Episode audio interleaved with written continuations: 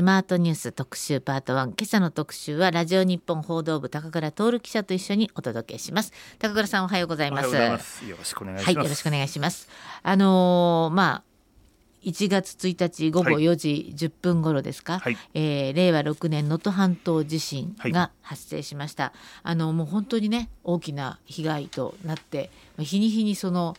被害の概要が出てきているんですけれども、はい、まだまだこれ数字が動きますね。そうなんですね。あのまだ本当に救助隊が行けていない地域が能登半島のね、えー、先の方はそうですね。もう孤立、えー、3000人以上が山田に孤立しているということで、えーはい、まあ被害は徐々にといいますか、まあ毎日毎日なんか大きくなっていくような感じですね。まあ自治体ももう手一杯で、はい、そこに下のまあいわゆるこうヘルプの人が来ると、少しこう人数がこう増えていろんな事務作業が進んで人数が変わってきたりということのようですけれども、はい、あのまだまだ入れない地域もたくさんあるということで、はい、全容解明とか全容が全貌が明らかになるのはまだまだ先なのかなという感じがしますけれども、はい、地震そのものは、えー、1月1日午後4時10分頃でマグニチュード7.6で最大震度が7という。ことでしたね。ねはい。でこの地震もなんか未だ発見されていなかったプレートが動いたとかいろんな話がありますので、はい、えー、今日はですね、えー、東京大学地震研究所准教授の青木陽介さんにお話を伺います。青木さん。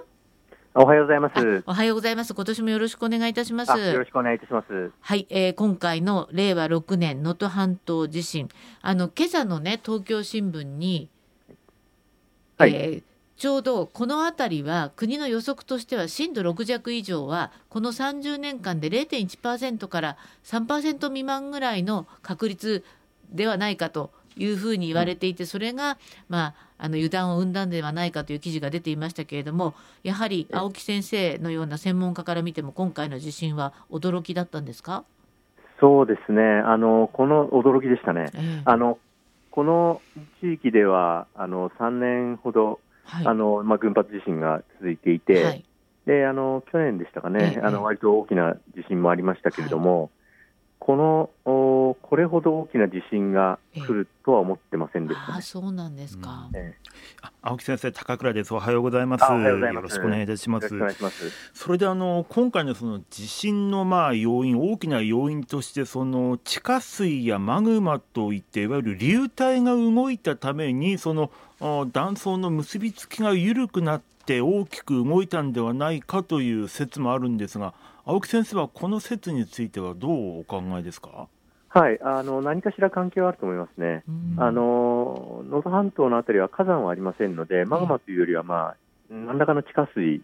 なんだと思うんですけれども、はい、あのただ、まあ、あの地下水が、まあ、あの断層のあのを緩めて、えーまあ、地震を起こすというのはあるんですけれども、まあ、地震が大きいですので、はい、あのまあ、最後の一押しにはなったかなという感じだと思いますね。ああの先ほど先生もおっしゃったようにな私のイメージでは能登って地震がねこのところ多かったので、はい、そういう意味では私は能登に地震まただとはいう印象は受けたんですけれども、やはりこの大きさというのが今回は驚きだったということなんですね。そうですね。あの群発地震っていうのはまあよくあって、能、登、のような群発地震はよくあるんですけど、ね。え。そういう群発地震ってこのあんまりマグニチュード7.6とかそういう大きな地震にはなんないんですよね。なのでそういう意味で驚きはありましたね。あの先生、このマグニチュード7.6というのはやっぱり地震のエネルギーとしてはかなり大きなものなんでしょうか？そうですね、非常に大きいですね、あのマグニチュードが1違うと、はい、えー、まあ、エネルギーが32倍違いますので、うん、そういう意味では、例えばそうですね熊本地震が7.3ぐらいですかね、はい、それよりも大きいですので、明らかに大きいですので、ええ、あの非常にあの大きいですし、そのプレート境界とかではない、まあ、内陸で発生するような地震としては、ですね、え、まあ、日本の観測史上、まあ、5本の指には入る大きさだと思います。あの東日本はマグニチュード9.0というもうまたこれ未曾有のはい、あのエネルギーだったんですよね。えー、そうですね。それはもうあの東日本はもうちょっとちょっと規格外ですね。そうですか。でも熊本よりも大きい。はい、そうですね。強い地震だった。熊本よりははっきり熊本よりははっきりとまあ地震の大きさとしては大きいと言えますね。あそうなんですねこれよくあの今回言われたのが未知の活断層があってそれが動いたという話をね、まあ、聞きますが。ここはまあ諸説、まあ、意見が分かれるところだと思うんですけれども、ええ、私はあの、まあ、活断層そのものは見つかっていたものだと思いますね。そうですか、はい。あのまあ、一部一部見つかってない部分があったかもしれませんけれども、うん。はい、あの能登半島の北の、えーと、海岸ぎりぎりのところにも活断層がもともとあると見つかおも、まあ、あの見つかっていて、え、まあ、それじゃないかなとは思ってはいるんですけど。まあ、そうは言っても日本には活断層たくさんありますので、えー、えー、そういう意味では、まあ、なんというか、その数ある、えー、分かっている活断層の一つが動いたという位置づけだと思いますね。うん、であの先生、今おっしゃった日本の活断層なんですけど、今のところはまあ大体およそ2000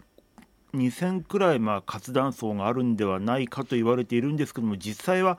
その数倍くらいあるっていうふうに指摘する研究者の方もいますよね。あそうですね。あの、見つかってない活断層はたくさんあると思いますね、やはりあのなかなか地面を掘って調べるっていうことはまあできませんで、うん、やっぱり地球あ地上のあの地形とか、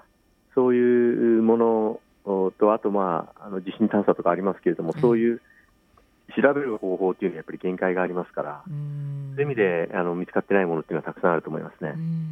あとね、大きな地震が起こって、まあ、余震っていうのが続きますよね。ええ、でこれあの私たちなんとなくどんと本震があったらその後はあのずるずるとこう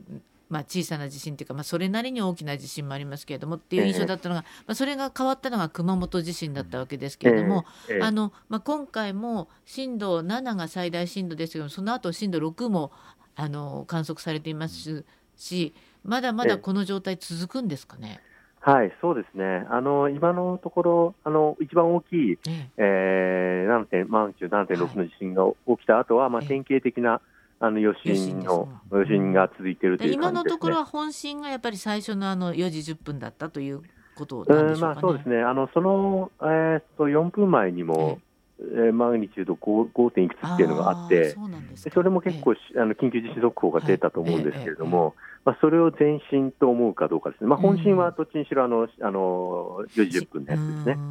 えー、でその後余震がまあ続いていると。それでまあそのまあ余震活動なんですけどもちょうど昨日の夕方6時前ですねあの最大震度5最大震度5弱、まあ、緊急地震速報が鳴ったんですけども、はい、あのその昨日の最大震度5弱の震源は新潟県の佐渡付近ということで、ねまあ、この今回えー、今回の地震は能登半島の地震だったんですけど先生この震源が結構こう広がってきているような感じがするんですが。あのですね、ええ。ー、マグニチュード7.5で非常に本震が大きいので、え震源が1点というわけではなくてですね、あの能登半島から佐渡の手前ぐらいまで広がってるんですよね、うん、そもそも震源の破壊域がですね。はい、でそれで、えー、余震というのはその震源の震源域、破壊域からの近くで起きるということで、うん、でそのあの佐渡周辺というのもですね、あのまあ、本震の領域に入っているということですね。うんあのまあ、この地震そのものが他、まあ、いわゆる南海トラフであるとか首都直下とか、そういうところに影響を与えるということは考えにくいんでしょうか？あそれはないですね。ないですか？はい、ないですね。はい。あそれとまあ今回ですね、まあ、あの津波の被害なんですけども、まあえー、1月1日には大津波警報も出されたんですけどもその能登半島の沿岸部各地でま津波観測されてまして、えー、最大の津波ですと輪島市で5メートル ,5 メートルを超えるま津波を観測した地域があるということなんですけど、はい、あの5メートルくらいの津波だと先生かなりこれは大きな津波ですよね。いや非常に大きいですね。あのまあ、5階あ 5, 5メートルって2階ビルの2階ぐらいに相当しますので。でねえー非常に大きいですね。それで今回あの地震発生からまあ地域によりますけどもすぐにもう数分で津波が来ている地域もあるんですよね。あの、はい、13年前の東日本大震災はだいたい30分から1時間くらいでもあの大津波が来たというような記憶があるんですけども、やっぱこれは日本海側と太平洋側って、なんかそういう違いがあるんでしょうか、津波に関しては。はいあのー、えー、今回はですね震源が陸に極めて近かったですね。近いですので、津波が来るのも早いということですね。はい、東日本の時はある程度、えー、離れた震源そのものはある程度離れて陸から離れていましたので、津波が来るまでにある程度時間があったということですね。まあ、今回の地震、まあ、国の予測とはまた全然違う、まあ、国の数字とはね全然違ったということで改めてこの地震の予測というのの難しさというのを感じているんですけれども、はい、まあ、私たちがいつもこれ伺うことですが普段からどうどうへ行ってどうどう備えたらいいんでしょうかね。あいやまああの地震が起きてから備えるというのは明らかに遅いので、はい、まあ、こういう地震が起きてない平時にですね、ええ、あの地震が起きたら、えー、どうするとかあの何を持っていくとか、うそういうことをまあ用意して、えー、もうあの準備しておくということですね、それが一番大事なことだと思います。はい。あのまあ、今回ね、まあ、地形のあの問題もあるかと思いますけれどもなかなかこう孤立している、まあ、方たちもまだまだたくさんいらっしゃるということで私たちの備えも、まあ、1日2日とかじゃなくて、もうちょっと長い期間のものを用意しておかなきゃいけないっていうことを、まあ、ちょっとね、ね感じましたね。はい、あのお住まいの地域にもよると思いますけれど、あの今回の場合はあの救助の方がなかなか来られないという状況にもなっていますので、そういうそうですね。ねはい。ということでありがとうございました。また今年もあのスタジオでもいろいろお話を伺いたいと思いますので、はい、どうぞよろしくお願いいたします、はい、よろしくお願いします。ありがとうございました。えー、今朝は能登半島地震について東京大学地震研究所准教授の青木陽介さんにお話を伺いました